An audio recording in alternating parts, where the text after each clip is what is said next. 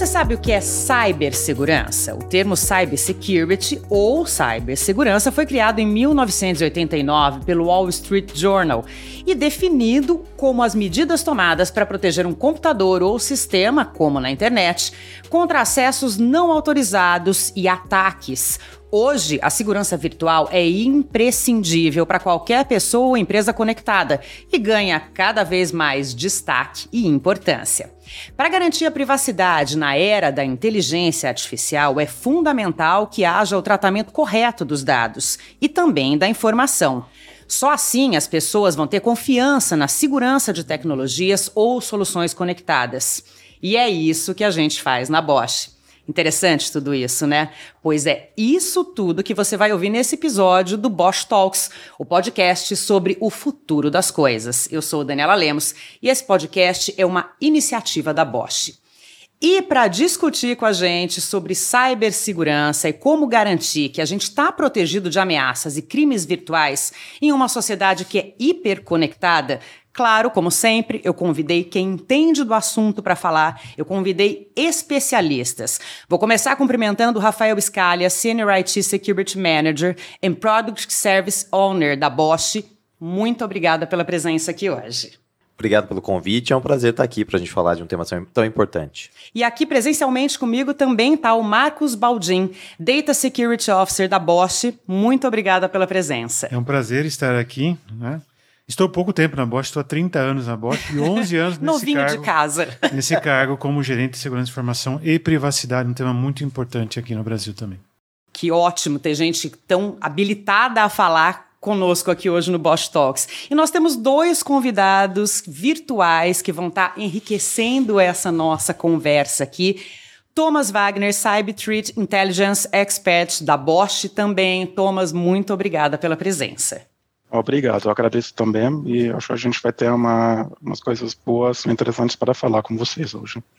Vanessa Pádua, Cybersecurity and Cloud Business Leader para a América Latina da Microsoft. Muito obrigada, Vanessa.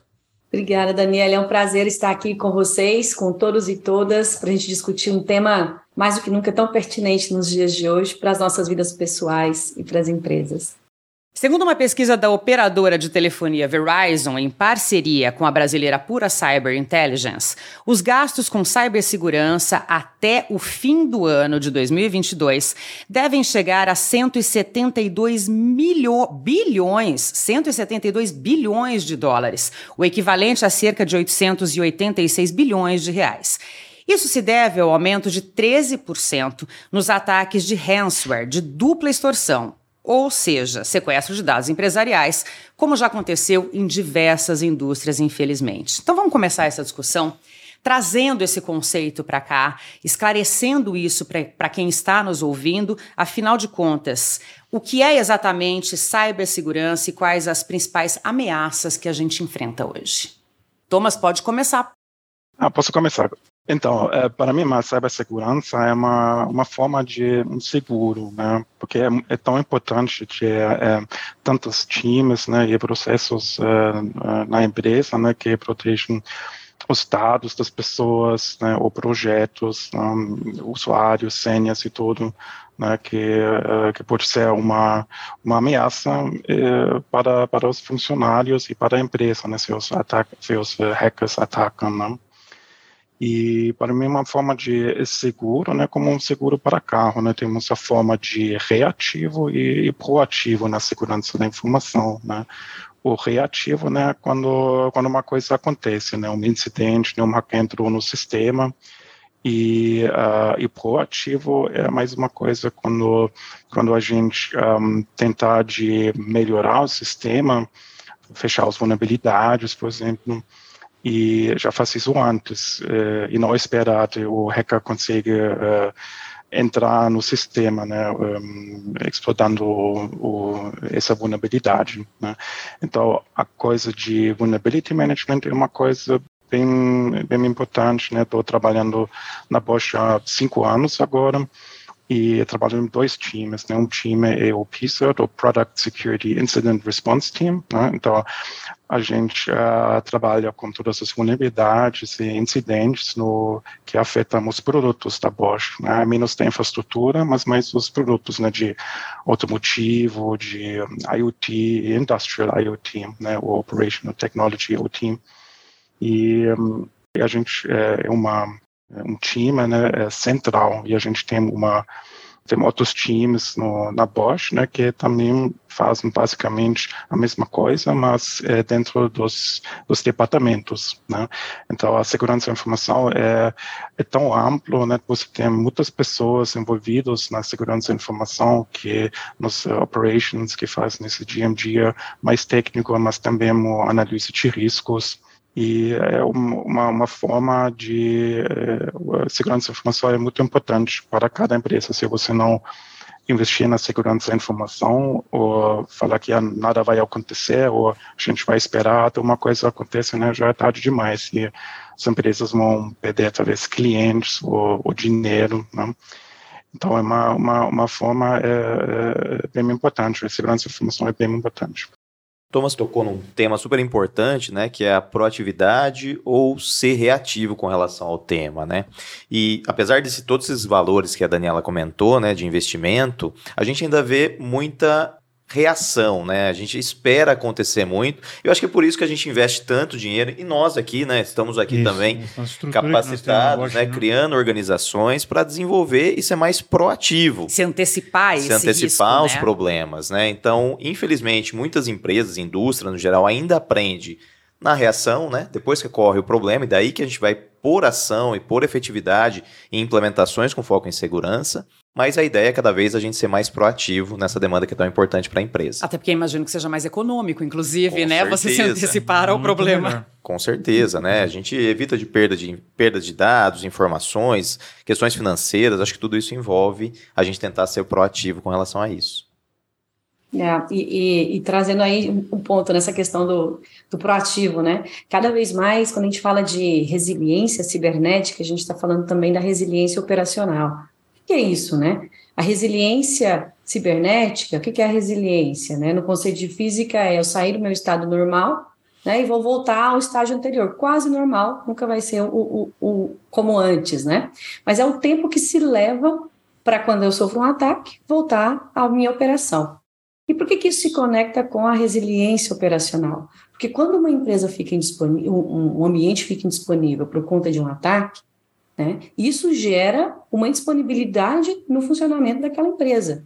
Então, ela deixa de faturar, ela deixa de, de, de criar produtos, né? ela realmente ela entra num estágio crítico no cenário econômico daquela empresa. Então, cada vez mais a disciplina de, de cybersecurity, ela se tornou, é, é, ela é chave para as empresas, porque ela tem que estar, estar conectada cada vez mais com o negócio da empresa. Isso significa que quem está no board executivo, tem que entender o dialeto agora de cyber. E nós de cyber temos que ter o compromisso de, de traduzir isso para indicadores de negócio, para que o board executivo possa entender a relevância da disciplina de cyber, né? Então, é, traduzir o que é tangível, o que é intangível, né? Porque como a, é, o Rafael nos trouxe, né? A questão de marca, etc. Tem coisas que são realmente super complicadas de a gente colocar valores. Mas aí um mapa de risco né, vai trazer para a gente aí o que a gente precisa identificar, e aí, baseado nesse mapa de risco, a gente vai priorizar as ações. Essa é uma maneira que a gente tem de traduzir isso para o board executivo das empresas, para que é, possa ter aí o, o, correto entendimento e também definição do orçamento que vai ser dedicado a isso. E, e porque a disciplina de cyber ela não é nas empresas, né, nas nossas, só responsabilidade da gente de cyber ela é responsabilidade de todos e todas para que isso possa acontecer. Então, hoje é um, mais do que nunca é um coletivo, é um coletivo do técnico, né, do time do RH, do time administrativo, do time de marketing, das diferentes áreas para que isso possa, possa caminhar, né? É uma disciplina fascinante. E, e, além disso, nós temos duas palavrinhas chaves, né? Security by Design e o Privacy by Design. Faça a segurança desde o início né? E além do que, tomar cuidado com, com os dados pessoais. Então, o Security by Design e o Privacy by Design ajuda no Cybersecurity. E aí acho que a, o que a Vanessa acaba de falar dessa, desse entendimento de que é uma ação coletiva, né? não só dos técnicos responsáveis por essa segurança, inclusive de quem está usando essa. É, isso é fundamental para a eficiência do, do, de todas as ações que vocês vão tomar. Né? Não é só dos meninos e das meninas de Haiti, né? Não Exato. somos só nós. Né? os criminosos estão cada vez mais tecnologicamente ativos, né? Eles se preparam cada vez mais e, e, eles tentam achar brechas, seja na infraestrutura ou seja na pessoa física que trabalha na empresa, né? Então acaba achando qualquer tipo de, de, de abertura para ter acesso àquelas informações. Então a gente tem que preparar exatamente não só a galera uh, que trabalha com IT, manter a infraestrutura, mas como a, a Vanessa bem colocou, é, faz parte de todo o ambiente empresarial, né? A gente tem que preparar todas as pessoas para que estejam aptas a trabalhar com segurança. Então vamos lá, para preparar essas pessoas, para que fique claro, e aí principalmente para essas que não são da área de IT, que não têm essa, e, e que acabam sendo as portas de entrada mais vulneráveis na, na, nas corporações, nos sistemas todos, vamos falar de forma clara aqui quais são os tipos de perigos que os ataques virtuais oferecem para as pessoas e para as empresas. São vários, né? Vamos começar com as pessoas, com pessoa física, né? CPF. Se roubar o seu dado, o que acontece com você? Cartão de crédito, nome, endereço, telefone, nome do pai, nome da mãe. Eu posso roubar e posso fazer. Utilizar criar, da forma que quiser. Criar um, um, um, uma nova conta, cartão de crédito, enfim. O impacto é alto. E se roubar seus dados de saúde? Suas informações pessoais mais sensíveis? Qual é o impacto para você? Esse é um impacto muito grande para as pessoas quanto aos dados pessoais. E no caso das empresas, qual é o principal asset das empresas? Projeto, a, a, a, toda estratégia de negócio, discussão de preço, enfim. Isso tem um impacto muito grande, na, como o Thomas falou. Se for roubado, a, a empresa pode parar. Parando a empresa, qual é o impacto para o negócio? Quanto tempo? Tivemos vários casos agora que tivemos empresa dois, três dias parado. Como que eu atendo meu cliente nesses dias? Se roubar um, pro, um projeto que eu nem tenho a propriedade intelectual garantida, eu desenvolvo, gasto um dinheiro grande para desenvolver aquele produto e de repente meu produto está sendo vendido pelo meu concorrente num preço mais baixo porque ele não teve todo esse custo de desenvolvimento. Todo ele pegou, desenvolvimento ele pegou praticamente de graça isso. Então esse é um, são dos grandes impactos que eu vejo hoje a gente tem que pensar nas pessoas como é que a gente faz com que elas sejam o elo mais forte, né? Porque essa essa fragilidade que a gente tem, né, por ser humano, faz com que os atacantes busquem meios de, de, de usá-lo, né, de alguma maneira. Então, vários ataques, né, até já pensando até em fatores duplos de autenticação, né, a gente vai falar um pouquinho disso mais para frente, mas diferentes ataques, eles acabam se utilizando daquele momento em que você abre um e-mail, né, e você às vezes acordou, está acabando de acordar, olha aquele e-mail rapidamente, faz um clique onde não deveria, ou você acabou de sair de uma reunião e a cabeça ainda está cheia, você recebe um link lá com alguma informação e você clica naquele link. E pra, você vai olhar na tela, a princípio nada aconteceu. O ponto é que no behind the scenes ali por trás, Isso. processos estão sendo executados que a olho aqui, né, nu, entre aspas, aqui a gente não vai conseguir visualizar. Então, a gente tem que pensar aqui que tem que haver um trabalho coeso com o tripé de segurança. Pessoas, processos e tecnologia. Eles têm que caminhar muito bem alinhados. Né? As pessoas têm que ser sim conscientizadas, treinadas, isso tem que ser contínuo. Aqui na Microsoft a gente tem um processo muito forte de capacitação, de conscientização contra esses ataques, em especial de phishing, né, que é esse desses e-mails que a gente recebe promocionais e dentre outros. Mas o ponto é, a gente tem que conscientizar.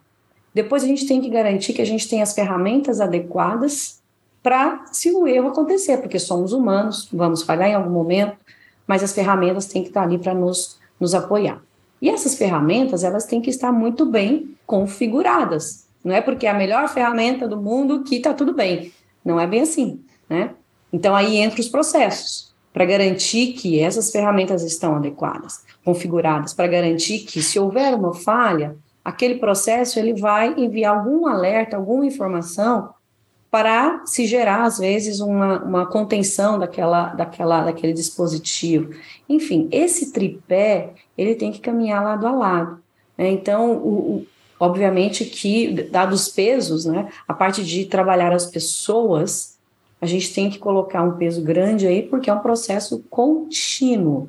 E a gente pensar assim, a mensagem principal é, como é que eu faço com que as pessoas sejam o elo mais forte da minha, da minha estratégia, da minha, da minha estratégia de segurança. Porque se eu começo a olhar para isso, é onde eu vou preparar melhor. E, e, aqui a gente tem que pensar o seguinte, né, nessa elo mais forte. Como é que essas pessoas que trabalham na minha empresa, elas possam ter a segurança como sendo um hábito também na sua vida pessoal?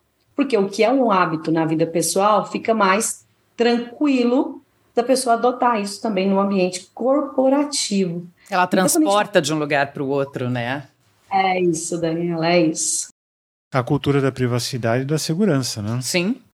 E é bem colocado também pelo que a Vanessa até complementando, né? A gente vê casos não somente de phishing, que a pessoa recebe um e-mail e clica em algum link, mas hoje a engenharia social está muito presente, né? Alguém te liga, pede o seu CPF, pede a sua senha, e muitas vezes, até mesmo o brasileiro é muito conectado com as pessoas, muito próximo, né? E, e quer ser o mais cada vez ter um pouco mais de proximidade, e acho que isso gera um risco ainda maior, né? As pessoas cedem muita informação, nome de mãe, número de CPF, RG, acaba sendo algo simples de ser, de ser dito, né? Eu digo que muitas vezes essas lojas de varejo, muitas vezes têm muito mais informação do que nós mesmos, Sim. né? Eles têm informações de número de CPF, RG, nome de mãe, nome de pai, com base em tanta informação, como o Baldinho bem colocou, você faz muita coisa hoje em dia, infelizmente. Ô Thomas, eu acho que tudo que a gente está hum. falando aqui já nos leva a entender bem qual é a importância de se investir em cibersegurança, né? Acho que tudo isso já deixa claro que é fundamental e prescindível e que quem não fizer isso vai ter problemas muito sérios. Mas aí eu queria uhum. que você comentasse um pouquinho quais são os tipos uhum. de proteção que são mais recomendados hoje em dia. Eu quis falar mais uma coisa antes sobre esse assunto né, de phishing, né?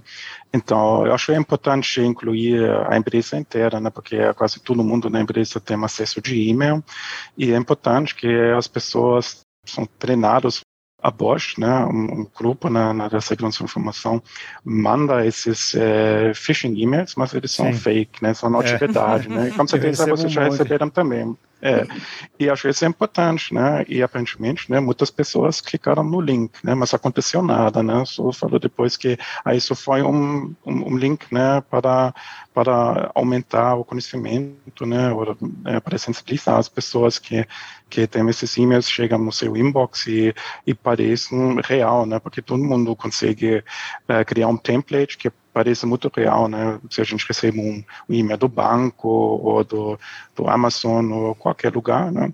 E só para clicar em encaminhar e já temos o template, só precisa mudar os links né, lá dentro e pode mandar para as pessoas. Então, uma, uma coisa bem simples para fazer. Né? Isso é uma estratégia e... da Bosch, né, de fazer isso uhum. anualmente para treinar os nossos colaboradores, né? Para mostrar que... as armadilhas existem, existem né? Existem, né? E quando eles caem, eles ligam para mim, Marcos, eu caí no negócio, e agora, né? Bom, é, na, na, no primeiro e-mail eu quase cliquei também, não estava tão real, né? É. Não cliquei, né? Olha, mais uma vez. Bom, né? Está fazendo um trabalho excelente. É, isso essa, é a forma, essa é a forma da, uma das formas da Bosch treinar os colaboradores para aumentar a segurança, né? Sim. Como uhum. a própria Vanessa falou, né? Então, ser o uhum. forte, né? O ponto, o elo forte da cadeia e não um ponto fraco as pessoas, né? Mas voltando hum. até a sua pergunta, Daniela, é, falou um pouquinho sobre ferramentas, né? Eu acho que a gente também, pelo menos na Bosch, e até colocando uma parceria com a Microsoft, a gente também aprendeu bastante com o erro, né? Então, olhando um pouco para o passado, estabelecemos alguns projetos que foram importantes para o nosso desenvolvimento e aprendizado. Então, fortalecemos nosso ambiente de login, né? Hoje você vai fazer um, o seu acesso dentro da Bosch.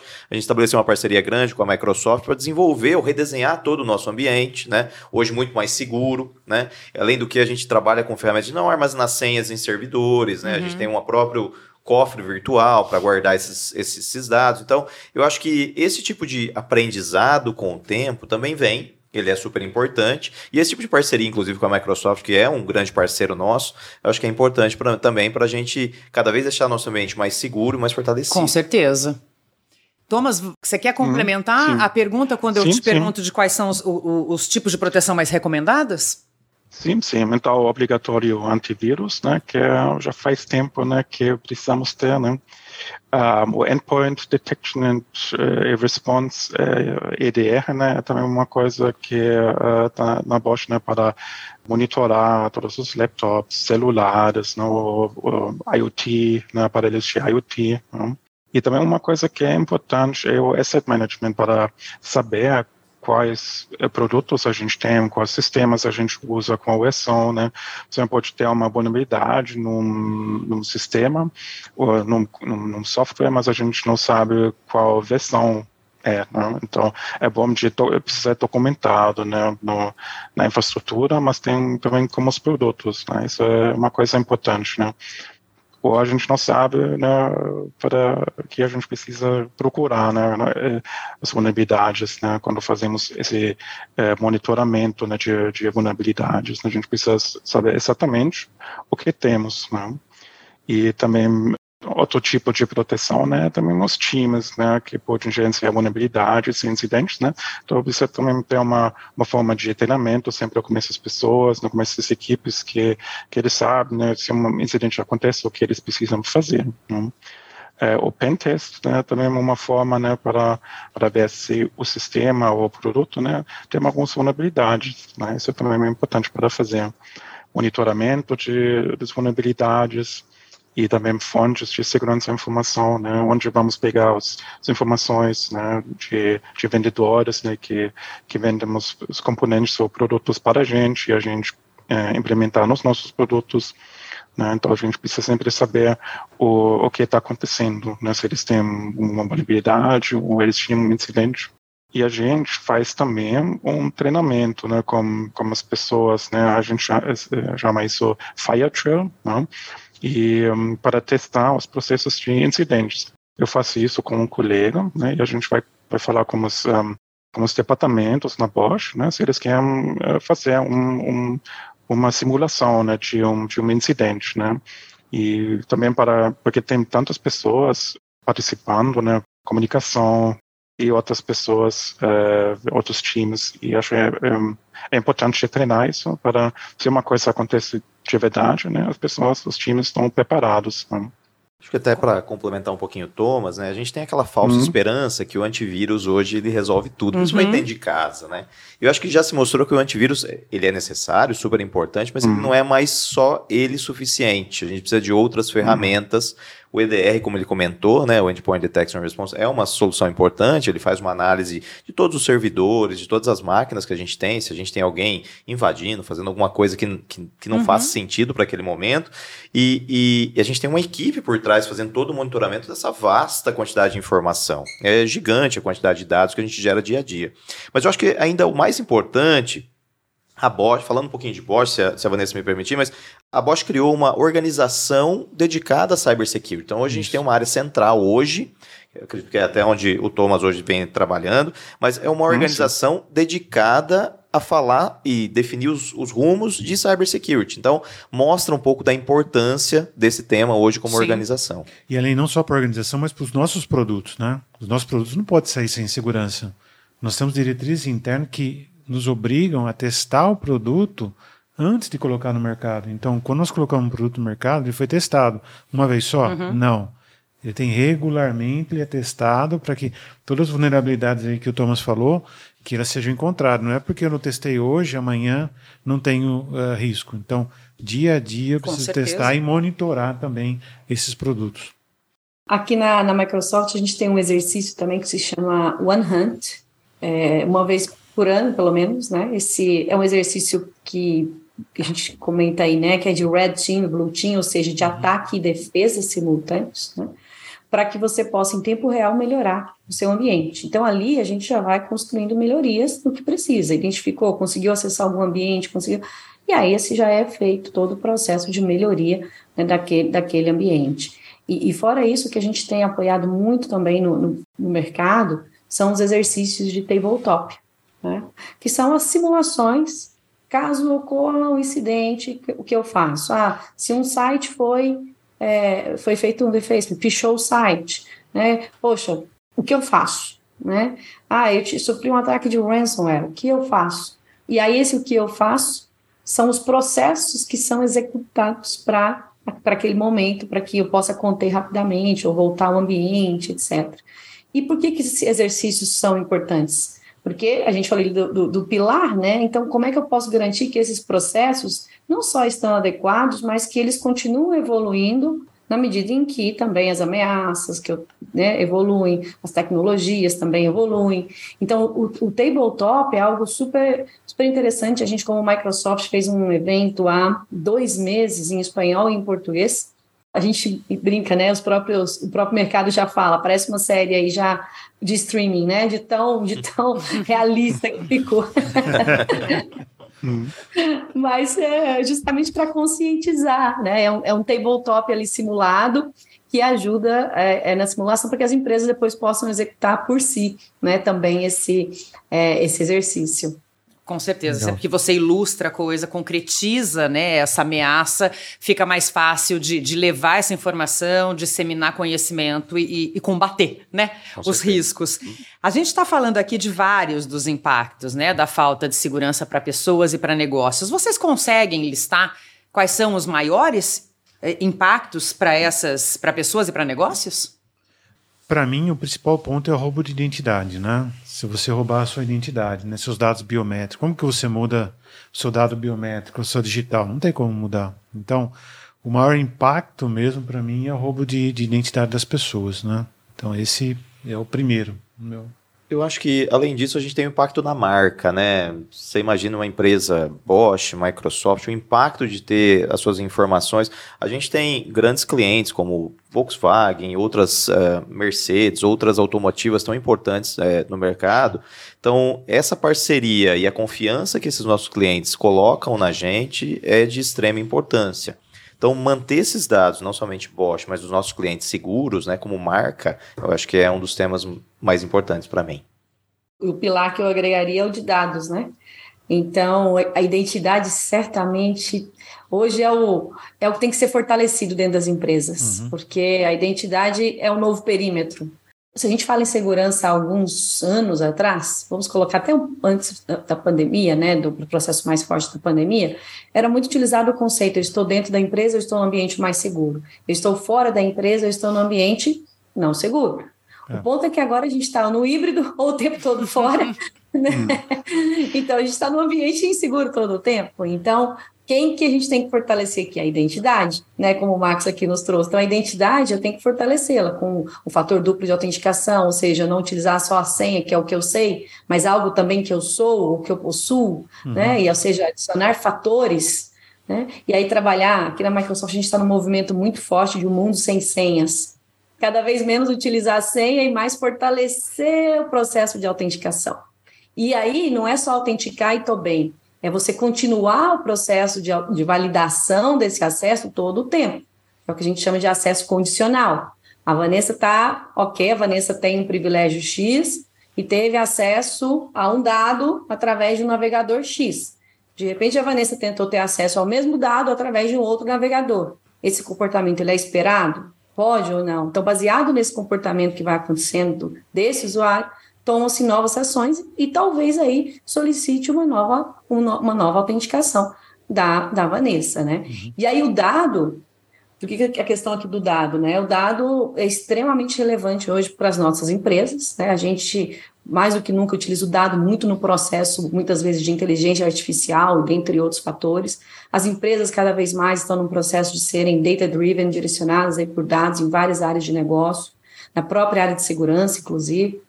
Então, como é que eu cuido desse dado, que inclusive é o que os ransomwares estão, né, os atacantes que estão soltando ransomware estão em busca, como é que eu protejo esse dado?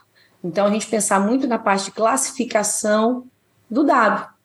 O que é classificar o dado? A Vanessa, tá bom, ela tem acesso a um diretório X, mas nesse diretório X tem arquivos classificados como confidencial, altamente confidencial, público, Quais que a Vanessa pode ter acesso? Ah, confidencial, por exemplo, ok.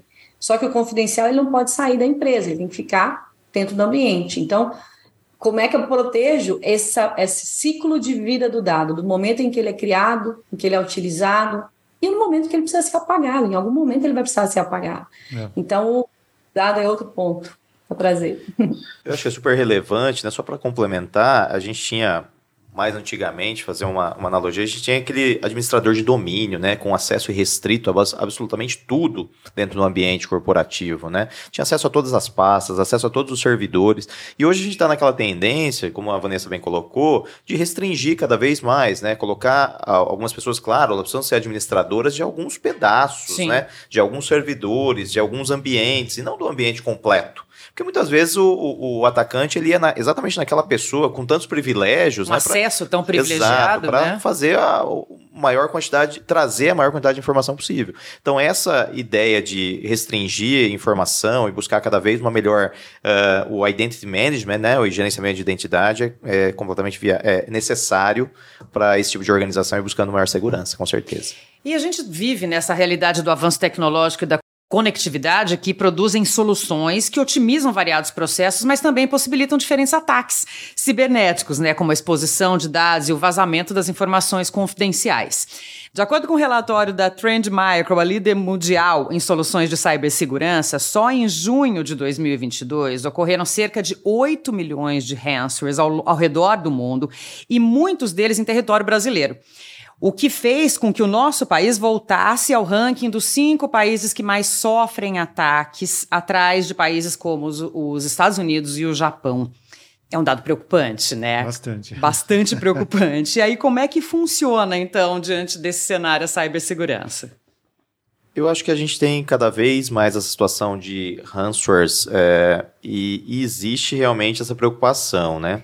É, eu acho que, salvo engano, o, o Brasil ele é em segu o segundo na América Latina aqui com relação a ataques desse nível. Acho que a gente fica atrás do México ou alguma coisa assim. Mas eu acho que um ponto muito positivo, né? Até a gente fizer uma, uma, um estudo. A mesma galera de te telecomunicações, eles geram o International Telecommunication Union. E eles fazem anualmente, ou a cada dois anos, um tipo de, de análise, o quanto os países vêm investindo em, em segurança, né? E eu acho que um bom dado para a gente comparar, o Brasil saiu de 2018 da 70 posição para 2020 para a 18 né? Então a gente já vê um ganho de, de investimento, seja ele técnico, organizacional, o desenvolvimento do país como um todo. Então, acho que esse é um excelente dado. Né? Pensando em Bosch também, eu acho que a gente também aprende muito com, com, com os erros, mas além de tudo isso, a gente é muito preocupado com segurança e investe muito muito dinheiro em segurança, né? em uma área específica, seja em desenvolvimento de infraestrutura. Então, eu acho que a tendência é essa preocupação, claro, em a gente ter, mas cada vez a gente tentar diminuir ou se preparar ainda mais para esse tipo de evento. Aqui na Microsoft, algo que a gente tem, tem analisado bastante. A gente tem na Microsoft uma área algumas áreas no, de segurança aqui, né? Uma delas é o Digital Crime Unit, a DCU, que apoia aí e, e colabora com diferentes entidades governamentais e não governamentais para identificar onde estão os, os, os, criminosos cibernéticos e trabalhar de maneira colaborativa para, às vezes, fazer um take-down, ou seja, derrubar um determinado ambiente no qual eles se encontram, dentre outras atividades, né? E aí a gente tem também o CIDOC, que é o nosso Centro de Defesa e Operações Cibernéticas, né, que fica monitorando todo o nosso ambiente, toda a infraestrutura aí que disponibilizada também para clientes, né? E aí ali a gente recebe por dia mais de 43 trilhões de sinais por dia de segurança. E esses trilhões de sinais, a gente depois trabalha ele para organizar e identificar o que está acontecendo é, no mundo como um todo. E aí, se a gente pegar uma lupa e colocar na parte de ransomware, é, a gente tem uma, uma outra área que é o DART Team, que é o nosso time de resposta a incidentes, que apoia muito em processos, ou proativo, para fazer uma análise do ambiente, para verificar se tem alguns atores ali dentro né, de ameaças, então é, fazer a, a, devida remoção, ou de uma maneira reativa. Ah, sofre, a empresa sofreu um ataque, nosso time de elite entra em cena para fazer a recuperação daquele ambiente. E aí, trazendo dados né, do, do DART Team, junto com, esse, com esses dados do, do CIDOC, no, no, nosso último relatório de defesa digital, que a gente solta, libera geralmente em outubro de todos os anos, né? Um ataque de ransom, a primeira coisa, ele não está focando mais numa indústria específica.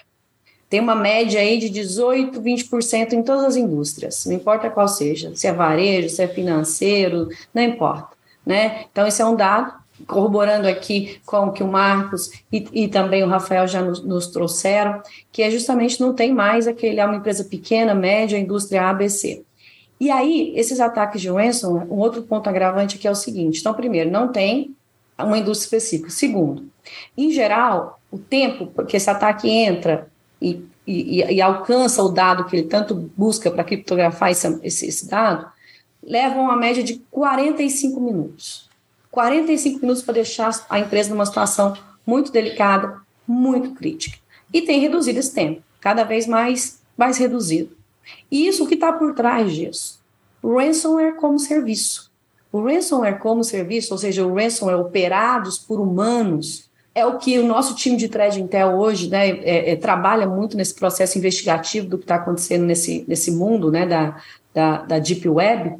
Por quê? Porque é um modelo de negócio que é rentável para os criminosos cibernéticos. Então, eu, o criminoso cibernético, é, é, ou ele ou ela, não precisa necessariamente ter conhecimentos avançados de segurança para poder executar um payload, ou seja, entregar um arquivo de ransomware né, que vai ser executado. Infelizmente, não. E vai lá, compra isso por um preço X, né?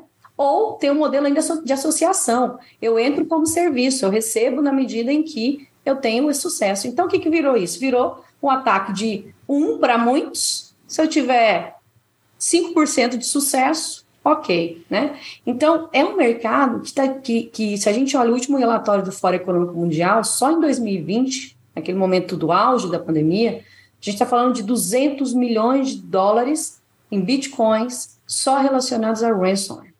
Então, vai continuar em crescimento, tende a avançar. O ambiente de OT também tem sido um, um, um, alvo, e não necessariamente o ambiente de OT ele é afetado, de Operation Technology, ele é afetado chegando diretamente lá. Geralmente entra-se pela identidade ali, Marcos, entra pela identidade do mundo TI, e aí chega lá no mundo de OT. Enfim, o ransomware é um ataque extremamente crítico, e aí, mais uma vez, tudo isso que a gente falou aqui hoje, de ações, de tecnologias, de processo, se torna extremamente relevante, porque eles vão continuar crescendo e a gente tem que estar preparado para quando e como esse, esse ataque vir a acontecer. Né? Então, só trazendo esse ponto aí, de como esse crime está tá cada vez mais é, organizado, né?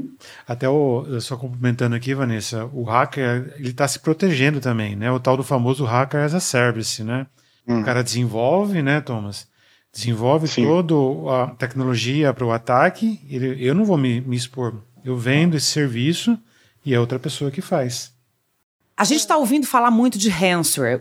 Você pode explicar para a gente, Vanessa, para quem é leigo como eu e está ouvindo esse episódio, do que se trata claro. essa ameaça? Claro, nossa, essa ameaça tão crítica. E, gente, a gente está falando aqui do mundo corporativo, mas o ransom, ele, é, ele acontece, infelizmente, também nas nossas vidas pessoais. Então, daqui a pouco a gente vai trazer, inclusive, maneiras a gente se proteger cada vez mais. Mas o que é o ransomware? De uma maneira simples, ele é um malware, ou seja, ali, né, quando a gente pensa ali num um vírus, vamos colocar, ele é um tipo de malware que no final o que ele vai buscar? Sequestrar o seu computador os seus dados, para que você não possa ter acesso. Então, na hora que você clicar naquele phishing e você perceber que nada tá e nada acontecer, mas de repente você recebeu um alerta no seu computador, olha, a partir de agora para você ter acesso às suas informações, você precisa entrar em contato comigo para pagar esse valor. Então sequestra. É super agressiva é um... essa ameaça, né? Nossa. É. Mas e, é um serviço bom, mas eles têm uma hotline também para ligar, né? Tem hotline. ajuda. Tem um contato. É, e, e, e, sabe, e complexo, porque não necessariamente pagar significa receber os uhum. dados. Exato. Não necessariamente pagar significa que meus dados não vão ser vazados. Eu posso receber os meus dados, mas esses dados ainda assim já terem sido distribuídos para várias, várias outras fontes. E eles podem criptografar é. algum tipo de informação sua, né? Ou até mesmo a, ah, tomar conta do seu computador, né? De uma maneira pessoal, né? Toma posse daquilo lá e só acede se com a desculpa se você fizer algum tipo de pagamento. E como o Thomas bem colocou, eles têm até um telefone ativo, né? Me contactem ou depositem em bitcoins que a gente volta loucura, a conversar. gente. É. é, e o impacto é muito grande de vez em quando, né? A gente falou agora sobre né, os dados, né? Você não consegue usar mais. é, mas também já aconteceu né, que, uh, que empresas né, uh, foram vítimas né, de uh, ransomware e eles não conseguem entregar mais é, luz ou água, né? Então é também uma uma coisa, né? Se não não chega mais luz na sua casa ou água, né? Porque a empresa está comprometida, né? Então é uma coisa bem bem pesada, né? É um, um impacto muito grande.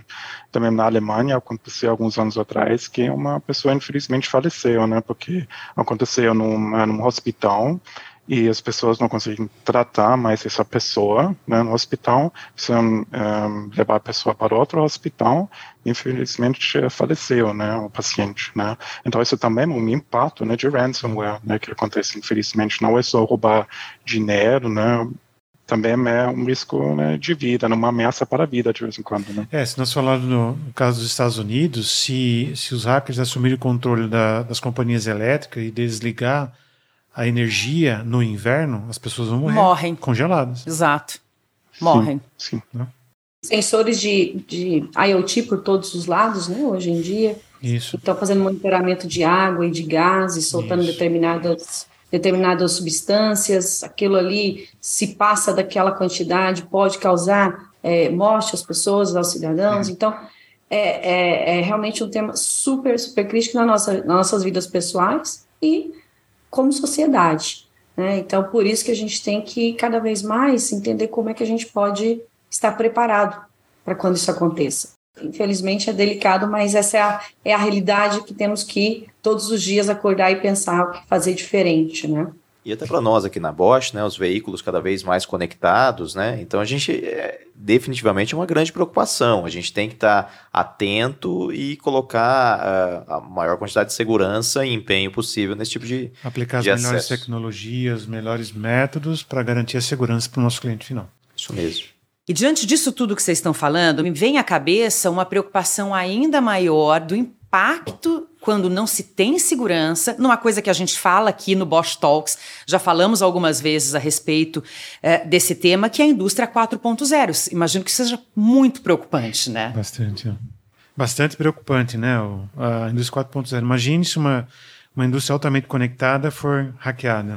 O que, que vai parar de processo? Vai parar. O processo produtivo pode parar. Nós temos um processo produtivo que entregamos peças diretamente no cliente. Se parar o processo, o cliente vai parar. Então, vai depender do processo. Qual o impacto? Então, uma indústria altamente conectada, uma vez hackeada, vai parar. a indústria 4.0, né? Quando a gente pensa no mundo de IoT hoje em dia, né? Mais do que nunca com a evolução do, do 5G, né? Onde nós estamos conectados o tempo todo. Se a gente, vamos pegar aqui que a gente está falando com, com pessoas também que estão nas suas casas, né? Escutando aqui a gente.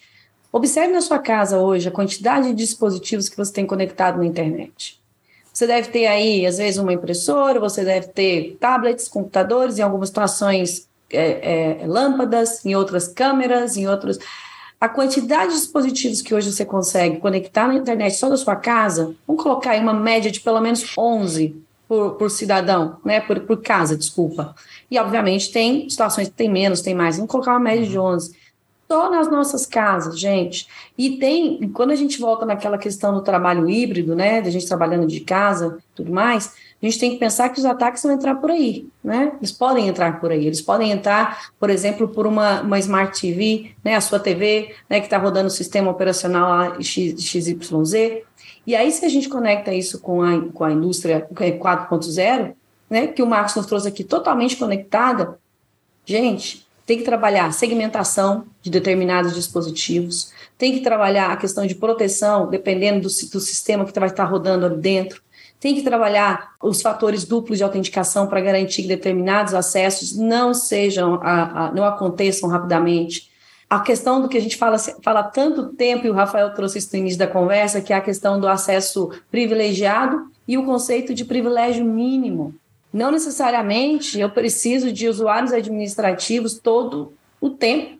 Né? Então, quantos usuários administrativos eu vou ter que vão ter acesso a essa indústria, né? com a parte do, entre aspas, ali, o famoso chão de fábrica, efetivamente? Então, a superfície de ataque ela vai ser, cada, cada vez ela vai ampliar. Mas como é que eu posso, cada vez mais, reduzir o meu risco?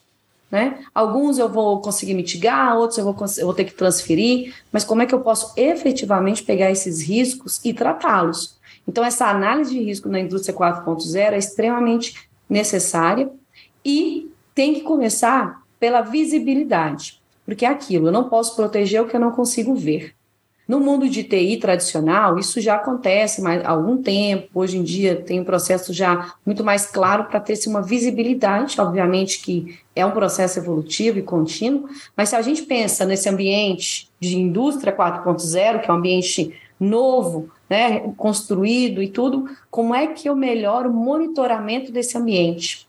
Porque quanto mais visibilidade eu tiver, mais controles e ações eu consigo ter. Porque aí eu consigo. Então, ah, eu sei, por exemplo, que o sensor ABC ele tem um padrão de envio de informação, de tamanho, por exemplo, ou de, ou de, de, de, de frequência.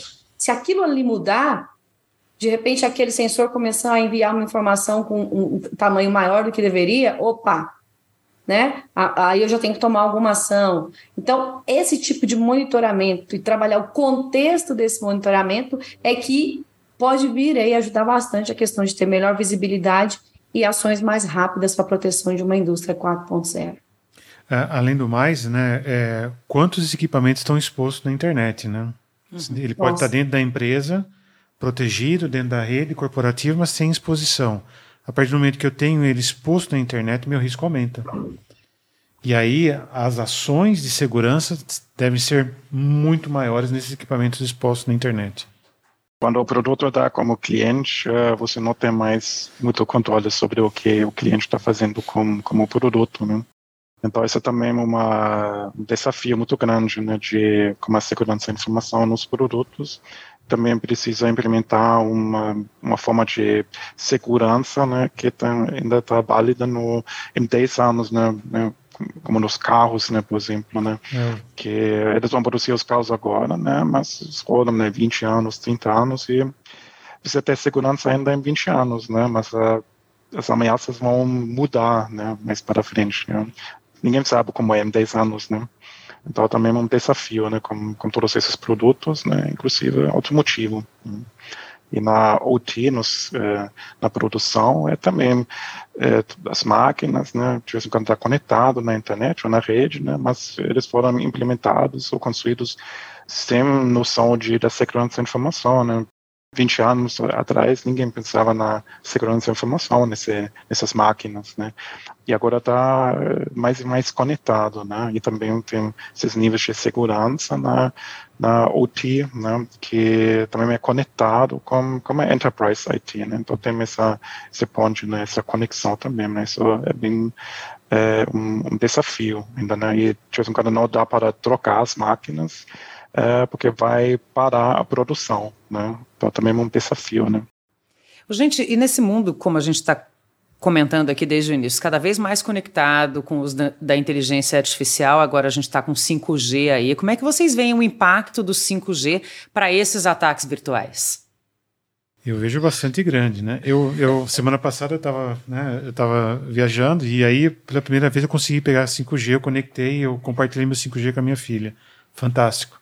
Um acesso fantástico. Né?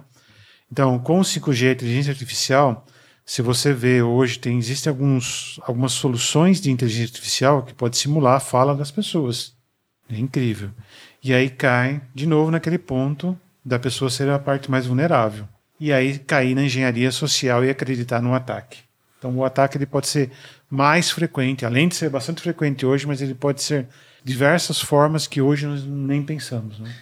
Eu acho que a dificuldade do 5G é que a gente está aprendendo conforme ele vem chegando, né? Baldinho bem colocou, a gente eh, depende para algumas aplicações ou produtos com foco em IoT, né? Inteligência artificial e IoT, a gente depende muito do 5G, mas a gente está se desenvolvendo conforme ele vem chegando. Então a gente precisa lembrar que o Brasil é um país de dimensão continental, né? Então, é, para alguns estados, nós estamos aqui em São Paulo, somos privilegiados que as coisas começam a, a aparecer antes, mas conforme a gente precisa de um, de um país bem estabelecido com relação a 5G. Eu acho que o bom para a gente, a gente é uma empresa de origem alemã e a gente já vem se desenvolvendo conforme o 5G também vai surgindo na Alemanha. Então, isso para a gente eu acho que é bem positivo. As coisas vão acontecendo por lá, a gente vai se desenvolvendo, mas no Brasil ainda acho que a gente precisa se desenvolver conforme, as, conforme vem chegando cada vez mais a demanda e a utilização na perspectiva de inteligência artificial e como que ela vai, e já pode, né, na verdade, nos apoia aí é, bastante na parte de proteção do nosso ambiente, melhorar a visibilidade, né, porque se a gente olha hoje, como a gente comentou, a dificuldade de ter a visibilidade do ambiente para que a gente possa efetivamente tomar as ações, cada vez mais a gente recebe uma grande quantidade de dados.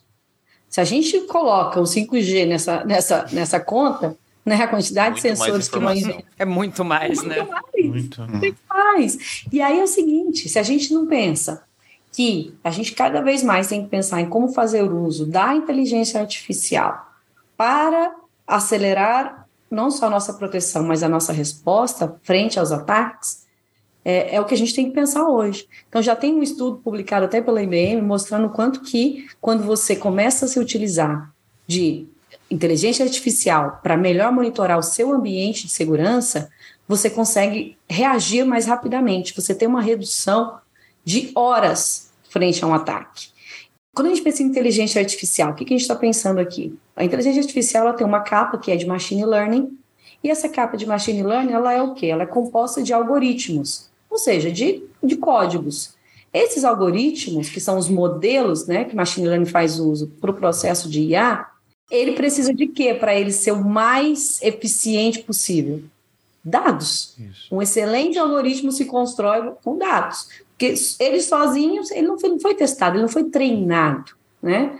Então, ótimo. Hoje você tem o advento da nuvem, né? Então, a nuvem com o poder computacional super forte propicia o quê? O uso e a democratização do uso da, da inteligência artificial. Então, você pega uma solução hoje de segurança que roda em nuvem, que recebe essa quantidade de ataques, treina os modelos.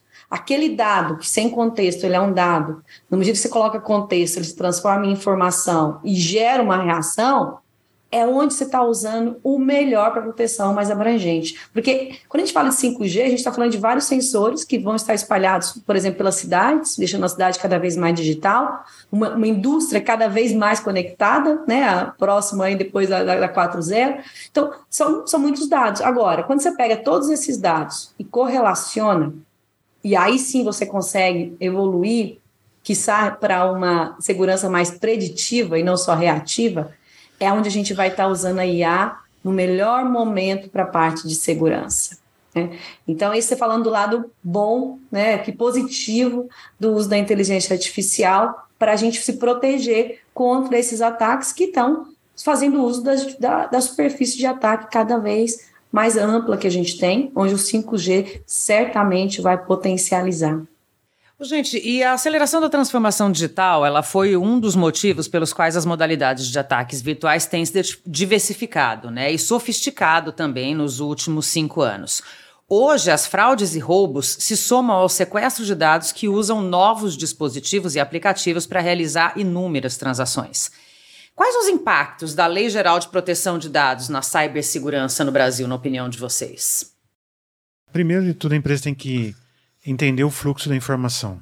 Até a Vanessa já falou um pouquinho antes aqui. Basicamente, entender o fluxo, de onde a, a, a, informação é coletada, onde é processada, se ela é processada só internamente, se tem parceiros envolvidos né, nesse processamento, para que, que eu uso, qual a finalidade, quando que eu vou deletar, quando eu atinjo a finalidade daquele, daquele, daquela coleta, o que, que eu vou fazer com aquilo, que eu vou, se eu vou deletar, se eu não vou deletar, enfim. Então, primeiramente, entender o fluxo, o que, que eu faço com essa informação. Esse é o primeiro ponto. E aí, na cadeia, se eu tenho parceiros, né, como nós temos a Microsoft aqui, qual é a segurança do meu parceiro em processar esse dado em nome da Bosch? Né? Então a Bosch, ela, quando ela coleta a dado, ela tem uma finalidade, tem que ser bem transparente. A lei, a lei exige que todas as empresas sejam transparentes com, com, a, com as pessoas, por que está coletando aquela informação, e atingiu a finalidade, nós vamos deletar aquela informação. Então, a, esse é o primeiro impacto. Outros impactos é em caso de vazamento. A informação, a informação vazou. O que pode acontecer? A própria autoridade, a ANPD, né, a Autoridade Nacional de Proteção de Dados, ela pode definir sanções para a empresa. Desde uma deleção do dado, um bloqueio da, da, da base de dados, multas, exposição da, né, da, da marca no mercado, isso é um impacto gigante para a empresa quando se tem um vazamento de, de, dados pessoais, não só dados pessoais, mas dados de negócio. Mas para o nosso cliente, vazou dado, né? A, a marca não fica confiável uhum. mais. Então, isso, é um, isso é, um, é, um, é um dos nossos valores da empresa de garantir a segurança dos nossos clientes. Vamos agora então mudar um pouquinho o foco da conversa para vocês me explicarem um pouquinho como é que a segurança virtual pode fazer diferença para o futuro da mobilidade e até para a qualificação de profissionais no futuro. Acho que a gente estava falando um pouquinho sobre automotivo, né? Vai de encontro com, com o amo da, da Bosch hoje. Então, com certeza, a gente precisa investir em segurança. Né? Tanto Thomas, a Vanessa bem colocaram, o Baldin. É, existe o risco e a gente tem que ser, sermos proativos a fim de manter o nosso ambiente e os nossos clientes seguros com relação principalmente a, a, aos acessos. Né? A gente está falando de um, um, automóvel, existe todo o risco com relação às pessoas ao redor, as pessoas dentro dos veículos. Então, existe sim uma preocupação e a gente tem que estar atento para isso. A segurança no mobility de carros ou, ou também e-bikes que, que, que a Bosch produz, né? Então, ainda não tem tantos profissionais que sabem sobre a segurança da informação. Então, é, é um são vagas, são conhecimento, né, que é, uh, que é muito raro. Né? Mas a Bosch tem uh, profissionais uh, muito bons, né, que sabem sobre segurança da informação, mas ainda precisam mais né, para o futuro, né. Também uma colaboração como o OEM, né, por exemplo, a Daimler ou o Volkswagen, né, é importante trabalhar juntos, né, de, na segurança da informação, né, hoje e, e no, no, futuro, né, para colaborar, como melhorar o, a segurança da informação nos produtos, né, que, que a Bosch vende, né, para a empresa de Daimler ou Volkswagen ou outra empresa, né, e a colaboração é, é, é muito importante né, no, no, nível de, né, de operação, né, de, de, desenvolvimento, né, que, que já tem uma colaboração já começando bem cedo, né, né, que não quebra essa colaboração. Gente, diante de tudo que nós conversamos aqui, qual é o futuro? Eu queria ouvir vocês falando sobre o futuro, como é que vocês percebem o futuro da cibersegurança muito trabalho para os profissionais, né? Eu acho que os ataques não vão diminuir, acho que vai aumentar também com artificial, eh, artificial intelligence, acho que vai aumentar no futuro e um, talvez o threat landscape vai mudar um pouco, né? Mas eu acho que, em geral só vai aumentar, né? as ameaças vão mudar talvez um pouco, né? talvez mais grupos de como APT groups eles vão também focar talvez nas outras áreas, também nos produtos, nos carros, ou IoT devices, né, aparelhos de IoT. Mas é difícil né, de olhar na bola de cristal e saber como vai ser em 5, 10 anos, né? Mas com certeza vai ter ainda muito trabalho para todo mundo, né? E faltam profissionais na área de segurança e informação. exatamente. Hum. Eu iria bem nessa linha também que o Thomas colocou. É, para mim, o, o conhecimento, o skill necessário com esse advento de tecnologia, acho que já está difícil a gente encontrar qualquer bom é, profissional em mercado hoje, seja para Bosch, Microsoft também acredito. Então, é, existe essa, essa falta de profissionais com conhecimento. Então, esse eu acho que é, é uma grande dificuldade quando a gente fala ainda mais em, em, em segurança. Claro, a gente deve e tem que treinar os nossos colaboradores, né? Mas muitas coisas ainda não surgiram, né? A gente acaba aprendendo com as demandas. Então, a, a gente acaba uh, desenvolvendo as pessoas no pós, né? Uhum. Infelizmente. Mas, uh, eh, para mim, uh, a dificuldade passa muito por adquirir o conhecimento e, e pegar esse pessoal capacitado para trazer para trabalhar com esse tipo de, de informação. Eu vejo sim que no futuro da cibersegurança, não só no futuro, mas já, né? É muito importante a parceria com empresas, governo. Nós não estamos sozinhos, né? Com certeza. Nós estamos, nós estamos no ambiente de cloud, hoje nós estamos no ambiente internet que nós precisamos de outras empresas. Então, a parceria vai ser é e vai ser mais cada vez mais importante para garantir a segurança, não só com empresas, mas com o governo também. Porque hoje também nós consumimos serviços do governo, que uhum. isso também pode ser uma, uma, uma porta de vulnerabilidade para nós como empresa. Excelente. E quando a gente fala de inteligência artificial, é daqui, isso, isso ainda vai voar cada vez mais. Vai ser a base da segurança da informação. Vai ser a base das, das tecnologias de segurança que a gente vai utilizar. Não tem como, baseado no que a gente conversou aqui antes, né, a gente conseguir se pre preparar o nosso ambiente, estar preparado, estar preparados e preparadas para os ataques que a gente vai sofrer, se a gente não tiver grandes ah, soluções fazendo uso de IA. Então, IA vai ser realmente é, a base para a evolução da parte de segurança. Em termos de pessoas, uma pitada importantíssima aqui é a de diversidade nos nossos grupos de segurança. Uhum. Quando a gente formar um time, porque a gente só vai conseguir resolver os problemas mais rapidamente tendo diferentes visões, diferentes backgrounds, diferentes olhares. E aqui a gente está falando de diversidade de gênero e de diversas outras, inclusive. Isso. Então, aqui na Microsoft, isso para a gente é tratado com muita seriedade, né? é algo que a gente potencializa dentro da companhia, porque se a gente não tiver um time diverso, a gente não vai conseguir alcançar o objetivo que a gente precisa. A gente não consegue ter o olhar crítico que a gente precisa. Numa área de thread intel, por exemplo, quando você está numa área de thread intel, que é inteligência de ameaças, aqui o Thomas, né? Se você tem um olhar, tem lá o background de um profissional A, ele vai pegar uma ameaça, que ele recebeu ali um, um, caminho por onde essa ameaça chegou, ele vai ter um olhar. Veio uma outra pessoa, veio a Vanessa aqui e falou: opa, não, mas espera aí, sabe que esse outro caminho aqui também poderia ser importante? E esse olhar, ele só é possível quando eu tenho um time diverso. Porque se eu não tenho, eu vou ter todo mundo pensando no mesmo caminho, e aí aonde eu atraso, o atacante vai mais rápido que eu, né? Exatamente. A diversidade é extremamente relevante. Se a gente pega aí é, hoje já tem aí diferentes ações nesse, nesse aspecto, né? Eu, tenho, eu converso bastante aí com, com CISOs aqui na nossa região e com a, a questão do trabalho remoto, trabalho híbrido, as empresas come, conseguiram né, trazer mais profissionais. E aqui fica o meu convite também para falar que venham para a área de cibersegurança.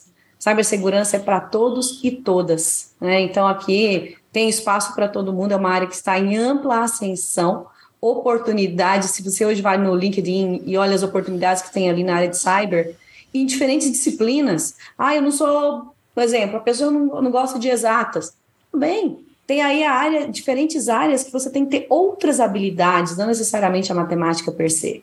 Então, é, quando a gente pensa em cybersecurity, gente, tem uma ramificação muito grande. Nós quatro aqui, por exemplo, já somos de disciplinas diferentes. Né? E tem tantas outras, tem a parte de segurança, de desenvolvimento de, de, é, é, by design, você desenvolver já um código seguro, né? Você testar aquele código, enfim, tem diversos sabores, né? Então acho que é é, mas respondendo a pergunta aí da, da Daniela, que eu vejo mais para frente, é futuro, sem dúvida, IA como base para tudo que a gente for construir em cima de cyber e apitado ainda a parte de diversidade, que é extremamente relevante, até para a gente construir os modelos também de IA que a gente precisa. Além do que, a quantidade de informação é gigantesca, né, Vanessa? É muito, muito detalhe, muita informação gerada todo dia. Então, é importante mesmo a inteligência artificial que nos suporte para tirar um pouco da, talvez, da, da, nossa lentidão, ou até mesmo deixar o, o, o, o dado mais fluido. E a diversidade, eu, eu concordo completamente. É, é, tanto detalhe que diferentes visões para esse, esse nicho, não somente para esse, mas em especial para esse nicho, é, é essencial. E na Bosch valoriza muito a diversidade. Nós temos grandes programas de diversidade, né? Olhe na nossa página Bosch.com.br aí que você vai ver todo o programa de diversidade Bosch. Né? Gente, a Bosch divulgou recentemente os resultados da pesquisa Tech Compass 2023, que traz dados sobre tecnologia e sustentabilidade captados em sete países: Brasil, China, França, Alemanha, Grã-Bretanha, Índia e Estados Unidos. A pesquisa tem como objetivo apontar as tendências e desafios enfrentados pelas empresas no que diz respeito ao uso de tecnologias sustentáveis nas suas operações. Segundo essa pesquisa, 61% dos entrevistados acreditam que a maior preocupação tecnológica atual está relacionada ao tema cibersegurança. Ainda nesse tema, mas olhando diretamente para o Brasil, de acordo com o Índice de Defesa Cibernética, recentemente publicado pelo MIT Technology Review, o país ocupa a 18ª posição entre as 20 maiores economias do mundo. A pesquisa mede o nível de adesão dessas economias às práticas tecnológicas que aumentam a resiliência contra os cyberataques assim como a capacidade dos governos e estruturas políticas de promover transações digitais seguras. Dito tudo isso, e com o objetivo de concluir a nossa reflexão de hoje aqui, quais são as dicas ou boas práticas que a gente pode deixar aqui para os nossos ouvintes sobre como enfrentar esse problema todo que a gente contou aqui? Bom, acho que treinar pessoas, né? Treinar, treinar, treinar, falar, não deixar o assunto é, sumir. É, como nós falamos aqui em vários momentos, né? Então, o treinamento das pessoas, a organização, definição de processos são fatores decisivos para que a gente garanta a nossa segurança das operações. Em segurança, vamos pensar sempre na higiene básica. Qual é a higiene básica que eu preciso fazer? Na sua vida pessoal, você que está aí nos escutando, ative o fator duplo de autenticação. O que, que é isso? Vai lá na sua conta de e-mail pessoal, ative lá, além da senha, um tokenzinho lá, uma informação que você vai receber no teu, no teu, celular, com um códigozinho. Dificulte a vida do atacante né? O atacante ele vai ali pelo caminho, né, de menor impedância, aquele ali que rapidamente, ou seja, o caminho que mais rápido ele chega no, no, no, sem tantos obstáculos. Então, vamos dificultar, vamos colocar pelo menos o fator duplo de autenticação e cuidar da identidade de uma maneira muito séria, que a nossa identidade é onde a gente está carregando ali as nossas informações. No seu e-mail lá você tem dados pessoais, você tem fotos, você tem um monte de coisa aí, né, que com só o seu usuário e senha você está deixando o seu ambiente frágil na vida pessoal. Né? Então, e no mundo corporativo, o mesmo. Né? Então, aqui, Rafael já nos trouxe a questão do uso de, do fator duplo de autenticação no mundo corporativo, extremamente relevante, tanto para uso pessoal, tanto para uso interno, quanto para quem vai acessar o nosso ambiente corporativo. Então, primeiro, fortalecer a identidade. Segundo, vamos garantir que as aplicações que a gente está rodando no nosso computador estejam atualizadas. Às vezes tem uma aplicaçãozinha ali que você instalou, deixou ali quietinha, e aí vem uma atualização do nada, que não é da origem real, e ali tem um, determinado é, malware, né? Um atacantezinho vai tentar acessar o seu ambiente através daquela aplicação. Então, primeiro, se você não precisa da aplicação, remova. Se você tem as aplicações, trabalhe as atualizações e veja se a atualização vem efetivamente da origem, do fabricante de origem. Né? Então, por quê? Porque o atacante ele usa o quê para entrar na sua máquina, no seu computador? Aquela fragilidade daquela aplicação, muitas vezes. Então, se ele vai usar isso, significa que um patch que foi lançado vai trabalhar para melhorar aquela fragilidade. Então, Ô, Vanessa, eu vou te interromper, porque como eu, como eu acho que essa é uma dica super importante para o usuário, por exemplo, e aí eu fico na dúvida. Isso significa que basta, quando você vai desligar lá o seu computador, aparece re, reinicializar e atualizar é o suficiente ou não? Você está falando de cada um dos aplicativos? Não necessariamente, é porque ah, muitas vezes essas atualizações elas são do sistema operacional que você possui, não necessariamente das aplicações que estão instaladas no seu computador. Então, tem essas aplicações que você utiliza. Hoje, muitas aplicações você usa no, no próprio navegador, mas aquelas que você usa internamente, verifique se você vai estar tá, tá trabalhando a última versão.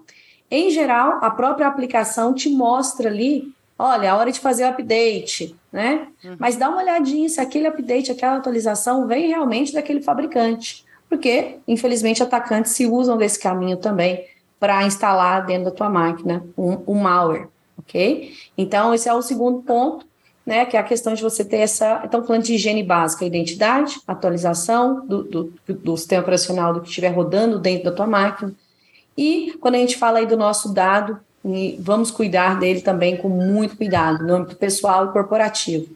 Corporativo, classificação da informação, classificação para a gente garantir que só vai ter acesso quem deve, que esse arquivo só vai para onde pode, né? E que o ciclo de vida dele vai ser tratado como deve ser. E aí aqui o Marcos aí nos trouxe aí já super insights nesse aspecto, em especial conectando com a Lei Geral de Proteção de Dados, que nos apoia muito no processo de transparência. Então, deixo aqui esses três grandes aí para para a gente pensar e levar para o nosso dia a dia na receitinha aqui do lado.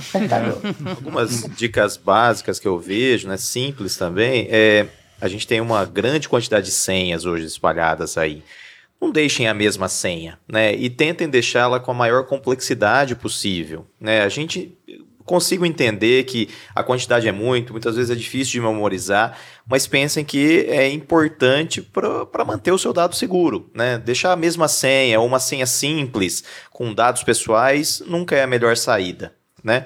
É, eu acho que isso é super importante. E eu acho também que manter, principalmente os nossos entes mais queridos, assim, informados com relação a isso. Acho que existe hoje uma engenharia social de coletar esses dados. Tomem sempre cuidado com a engenharia social, né, que está cada vez mais presente.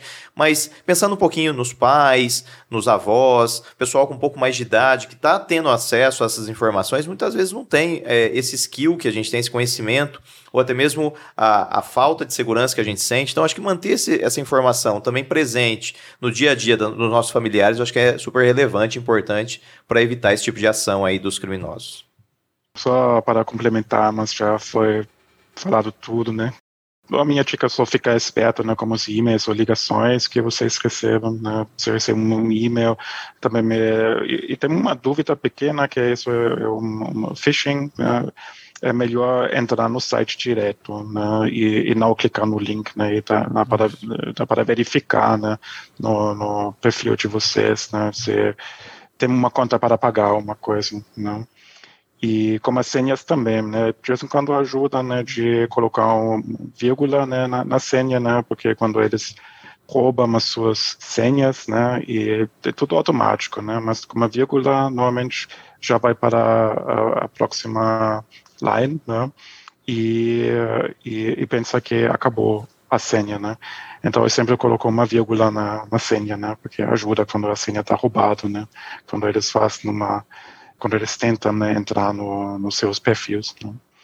E é, é, geral, né, treinamento, mas já foi falado, né, treinamento é importante, é, que é porque de vez em quando nada, é, por muitos meses e de repente acontece alguma coisa, né? E para fazer, quando a gente faz esse treinamento, né, o cérebro fica né, mais esperto, mais ligado, né, sobre ameaças, né? E sempre siga as ameaças novas, né? Não ficar parado, né? Então, a segurança da informação é uma é muito dinâmico, né? Então muda no tempo inteiro, né? As, as uh, técnicas que as, os hackers usam, né? E é basicamente isso, né? Então, ficar esperto com como os e-mails e ligações que você recebe, né, e, né, e as senhas, né, já foi falado também, né, que é, é muito importante, né, também trocar senhas frequentemente. Né. Bom, agora a gente vai para o quadro A Bosch Responde, que é onde os especialistas aqui ajudam a tirar as suas dúvidas da nossa audiência. E eu vou começar aqui com a pergunta do Ricardo B, de Marília, São Paulo. A pergunta dele é: como conscientizar a área de negócio sobre a importância de políticas de segurança da empresa? Como medir o desempenho da adoção de políticas? Existe algum tipo de framework? Eu acho que, na minha opinião, a gente tem que treinar, trazer alguns casos né, que já aconteceram para tentar ilustrar um pouco mais os impactos que isso pode, mas eu acho que é cada vez mais treinar e prover a informação para os nossos. Uh, colegas, para o administrativo, para a produção em si. Eu acho que não tem muita regra, né? Acho que todos têm que, têm que receber o mesmo nível de informação e treinamento a fim de estarem preparados para esse tipo de informação. Existe a, a ISO 27001 que trata de, de, privacidade, de política de segurança, né? E esse é um bom framework para que as empresas sigam, né? É, todas essas boas práticas de segurança e que apliquem na empresa. Então, isso vai distribuir como normas, diretrizes, procedimentos, indicadores dentro da empresa para avaliar o quanto seguro está a empresa. Então, a ISO 27001 é uma é uma, uma boa um bom framework para a empresa adotar. E o, os controles do CIS e o para trabalhar para a questão da gente traduzir ali para o board executivo, né, que a gente comentou aí durante a conversa, e aí apoia também nessa resposta, o Fórum Econômico Mundial, há dois anos, lançou um documento para justamente apoiar essa tradução do técnico para o idioma do board executivo, porque você traduz isso em indicadores uhum. que o board vai entender. Então, esse, esse documento é super interessante, está lá no site do Fórum Econômico Mundial, é, não precisa nem, nem fazer login nem nada, está disponível, só baixar e utilizá-lo. Gente, aí o Leandro Weber de Oliveira pergunta, a gente falou disso já, mas aí acho que eu vou pedir, Marcos, para você trazer essa resposta para ele. Quais as principais ameaças e como se proteger delas? Bom, a principal ameaça, então, é, é é a própria engenharia social, né? Então as pessoas acabam acreditando, né? recebendo aquele e-mail, aquele telefonema, né? Então nós falamos bastante aqui sobre engenharia uhum. social. Primeira coisa, recebeu um e-mail, leia. Esse e-mail veio do meu banco que eu tenho conta? Não, não é. Então descarta. Então primeira coisa, leia aquele conteúdo e pare e pense. Esse um segundinho, dez segundinhos vai fazer uma diferença enorme na sua segurança. Então, esse é o principal tema que eu falo para as pessoas. Né? Leia, pare pense. Faz sentido para mim? Se não faz sentido, descarte. Como o Thomas falou, vai no, vai no site oficial, vai lá, lá no, no, no site do banco, no site da, da empresa oficial e, e procure a informação correta.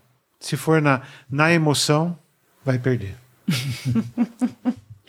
o Lucas Rezende Santos pergunta qual foi o caso recente mais significativo para a indústria tecnológica com maior vazamento de informações ou que teve como consequências notáveis mudanças.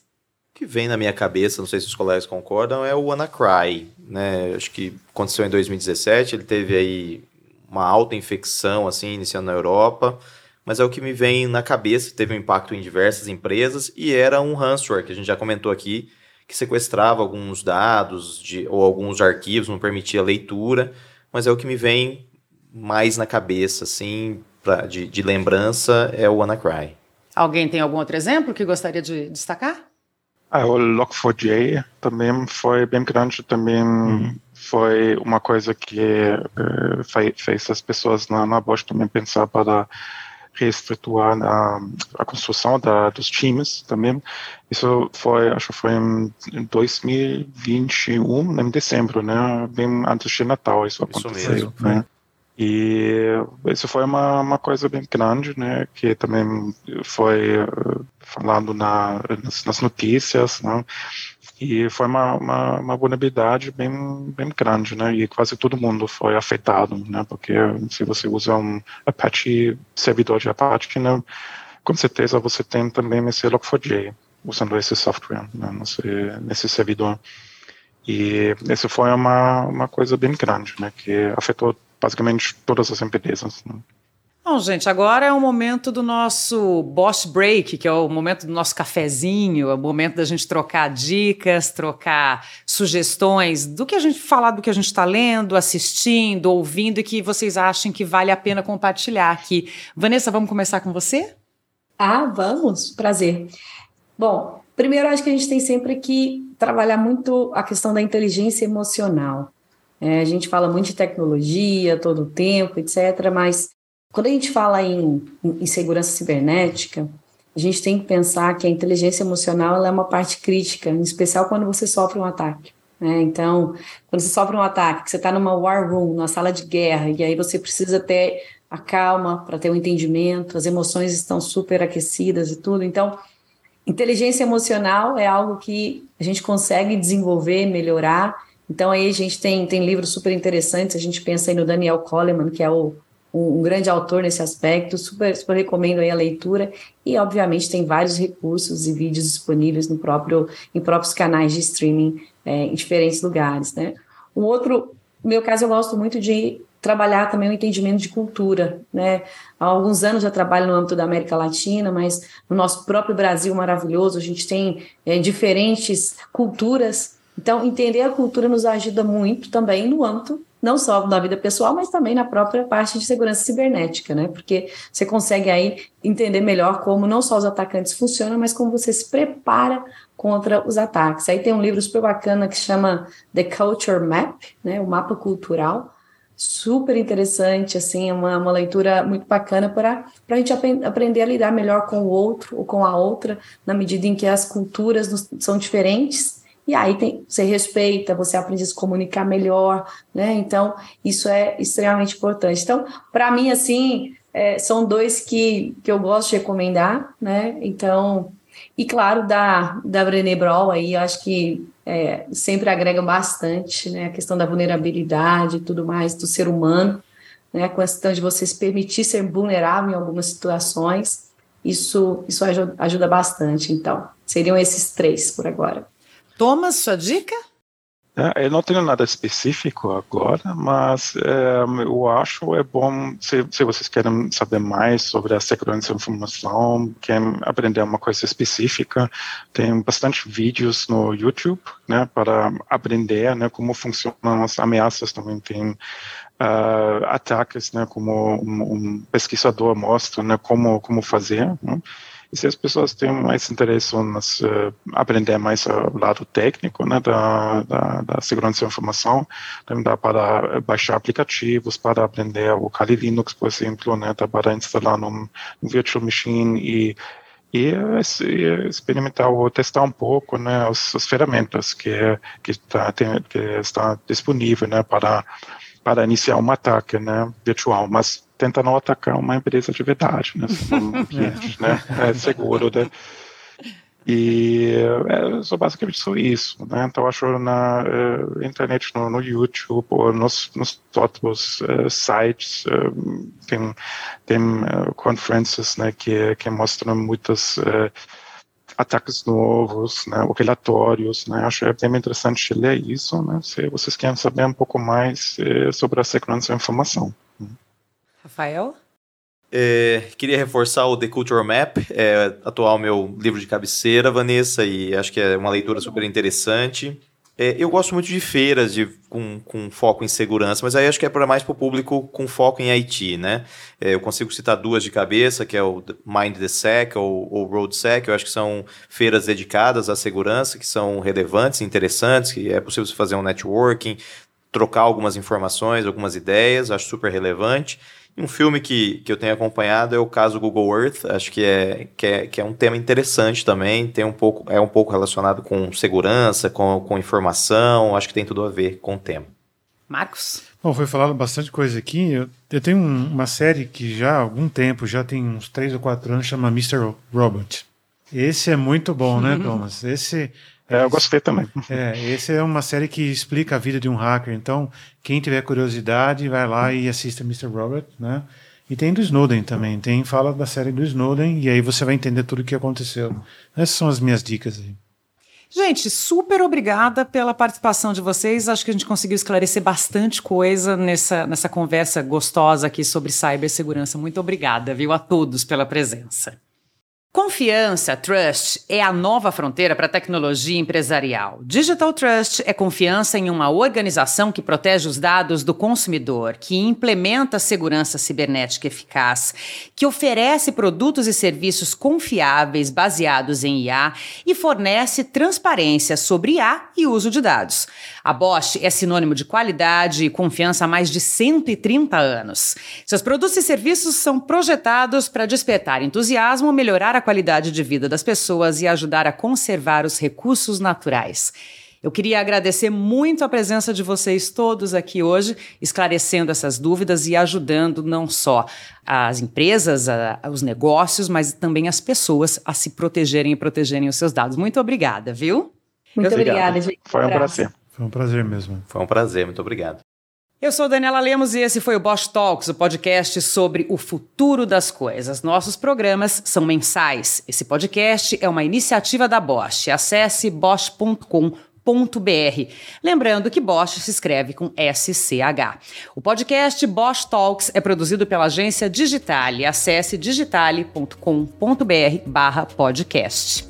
A apresentação desse episódio é minha, Daniela Lemos, a direção de Samuel Leite, produção e roteiro Samuel Leite, Aline Melosi e Ellen de Paula, e a edição de Guilherme Silva. Esse é um produto Digitale Content.